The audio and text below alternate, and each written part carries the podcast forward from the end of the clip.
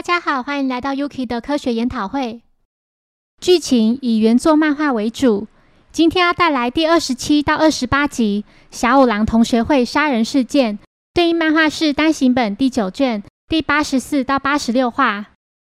小五郎、小兰及柯南三人来到立木县的一间名叫变庆的温泉旅馆，这是小五郎魁违五年再次参加同学会，前来的几乎都是楼道社的同期生。此时的小兰及柯南正在男女混浴的露天浴池泡温泉，其他人正坐在大厅里谈天说地，回忆过往的趣事。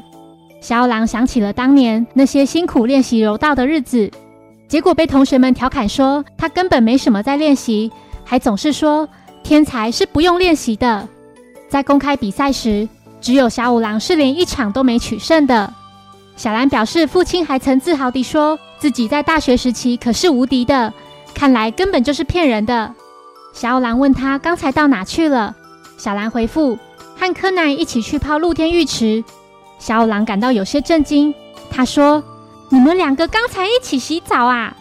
小兰说：“对呀，柯南他好害羞哦，我费了好大的功夫才带他去的。”接着对柯南说：“刚才真的很开心呢，我们互相擦背。”听到此话的柯南喷了许多鼻血，脑海中浮现和小兰一起洗澡的画面。小兰想说是不是温泉太热了？小五郎认为他根本是看到小兰的裸体而太过兴奋。小兰温柔地替柯南擦拭鼻血，并回应父亲说：“这不太可能吧？毕竟柯南还只是个孩子。”柯南红着脸心想：“要是身份暴露的话，我就死定了。”同学们依序自我介绍。首先是柔道社的主将林晨行雄，现任高中体育教师。接着是柔道社第一主将大村纯，可以称作得分好手，目前经营着一间模型店。再来是柔道社的经理，也是第一美女的枯月由美，现在在化妆品公司工作。然后是同为经理的木原纪子，当年可说是社团的偶像级人物，现已成为行雄的太太，是位称职的家庭主妇。最后是社团的重要支柱中道和志，在千叶县担任警察一职。他笑称自己不会像小五郎一样在任职期间辞职。大家翻开了一本相簿，其中一张照片是过去在都大会得到优胜时所拍的合照。小五郎提到当时中道和由美还在交往呢，他询问两人现在是否还在一起。由美打了中道一拳，并笑着说：“我早就跟他断啦。”而且他现在已经有结婚对象了。中道表示自己本来就想在近期通知大家了，预计一年内结婚，对象是上司的女儿。两人半年前开始交往。由美有些感慨地说：“唉，当年的女神也敌不过岁月摧残呢。现在又不景气，感觉就快被公司裁员了，还真不想活了呢。开玩笑的啦。”接着小兰翻到一张在五年前拍摄的合照。地点是在这间便庆旅馆的桌球场。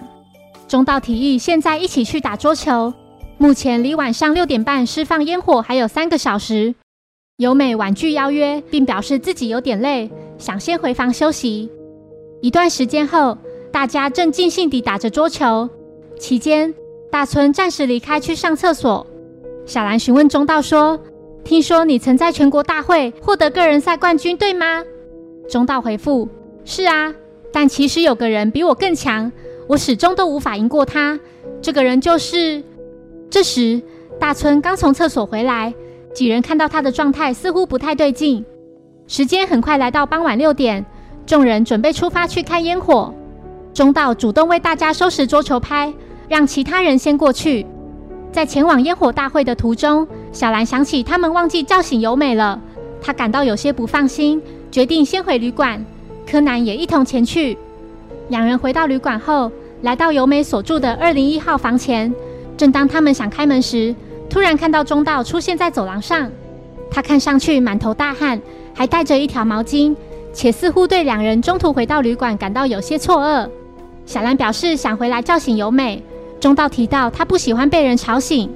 小兰注意到中道的样子看起来有些不对劲。中道说自己流了一身汗，所以先洗了个澡。接着就听见两人的脚步声，三人来到旅馆大厅，看到行雄和继子还留在旅馆。接着几人一起出发前去看烟火。一段时间后，由于现场人山人海，大家几乎都走散了。大村决定去寻找其他人。时间来到晚上九点四十分，所有人皆已回到旅馆。柯南注意到由美至今还没有睡醒。中岛向大家说：“不如我们一起去叫醒柔道社女神吧。”接着，大家来到由美房前。当行雄打开门后，房内没有开灯。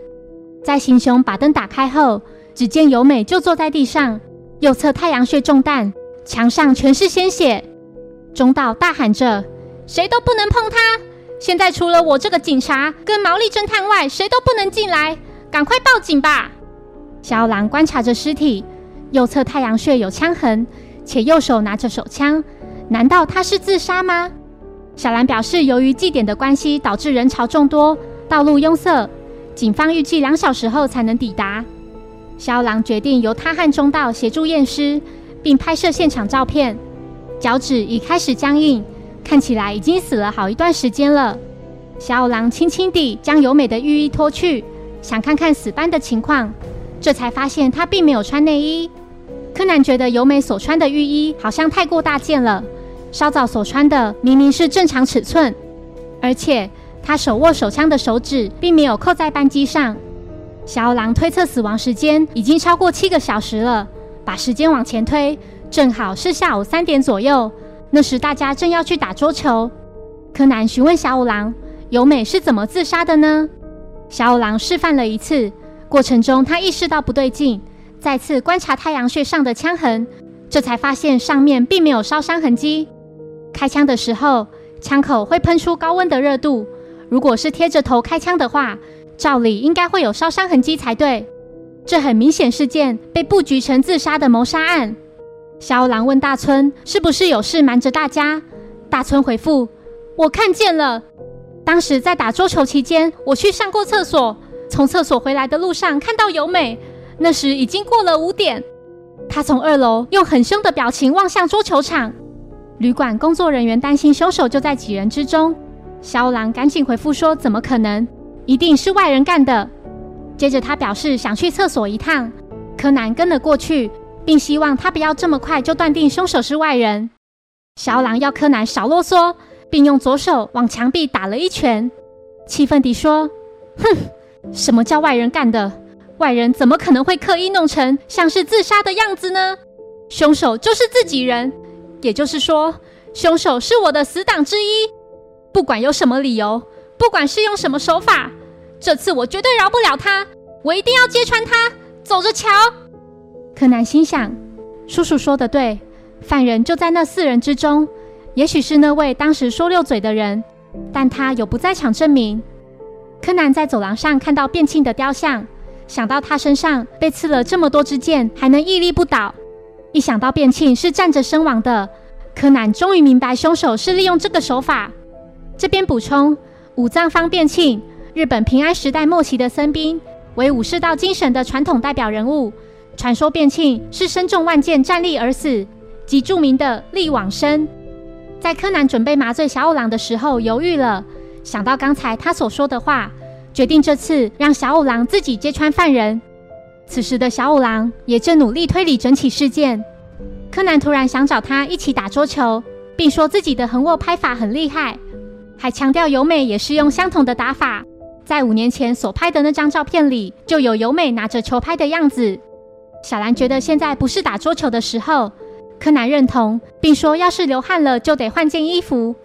小五郎听到柯南所说的关于出汗、换衣服以及横握拍法，心想。难道由美被杀之前还在和凶手打桌球吗？这怎么可能？等等，我记得过去在警校时期，柯南询问站在一旁的婆婆说：“变庆是站着死的，对吧？”婆婆回复：“没错，变庆是一个人对抗无数敌人，身中无数支箭之后站着身亡。”小狼听到婆婆所说的话后，终于知道凶手是谁。他对着中道说：“你就是杀害由美的凶手。”由美真正的死亡时间根本不是在下午三点左右，原本推断死亡时间已经超过七个小时以上，但是有个例外，那就是在激烈运动中死去。若是这样，肌肉内的蛋白质很容易快速凝固，死后僵硬的情况也会比平时来得更快。没错，就像五脏方变庆一样，站着死去是有可能的，这在医学上已经得到证实。另外，由美并不是在房间里做运动的，而是在桌球场，是中道让由美打桌球的，一直到她死去为止。也许是两人事前约好在桌球场见面，但是中道却邀大家一起打桌球，由美当然会不太高兴地回房间。傍晚六点过后，在所有人离开去赏烟火时，由美就到桌球场来找中道，可能有什么不能说的秘密吧。这时中道提出想和由美一起打桌球。在运动一阵子后，就让由美回自己房间，然后跟在她后面，并在他的房内开枪射杀他，如此就能制造完美的不在场证明。至于该如何让由美回房间，也许是利用她火爆的脾气。证据就是她拿着球拍回房，而握着手枪的右手是维持横握拍法的僵硬状态。大村看到的由美是货真价实的，没错。他从二楼往下看，等待桌球场只剩下中道一人。由美被杀的确切时间恐怕是在六点半左右。烟火开始释放后，就算有枪声，也不容易被发现。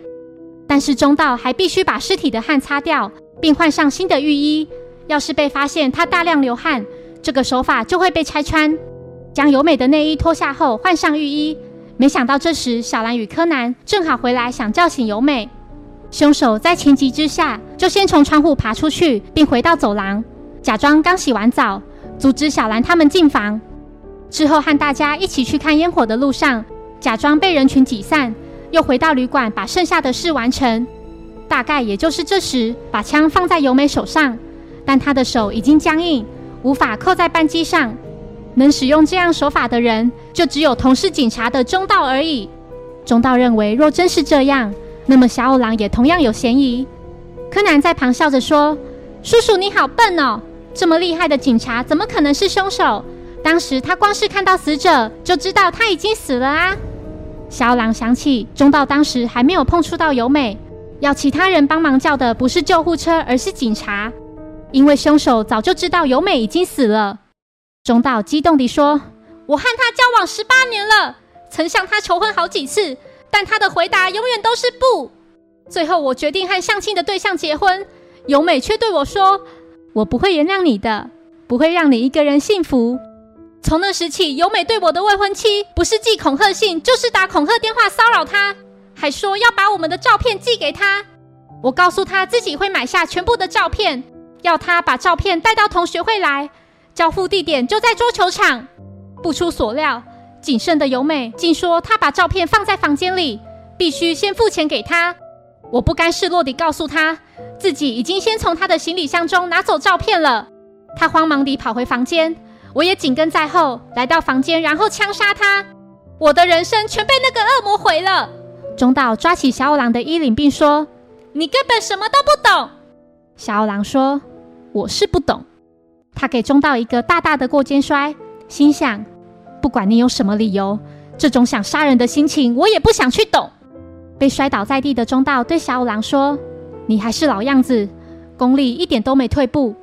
小五郎回应道：“笨蛋，你只是变弱了，身体和心灵都是。”三天后，小狼有些丧气地望向侦探事务所外，一点精神都没有。柯南询问小兰：“叔叔明明这么厉害，为何从来没有赢过比赛呢？”小兰回复：“听说爸爸一到比赛时就会特别紧张。”柯南心想：“原来他也会怕比赛啊！”谢谢收听。如果喜欢本节目，欢迎小额赞助给我支持，谢谢。那我们下一集再见，拜拜。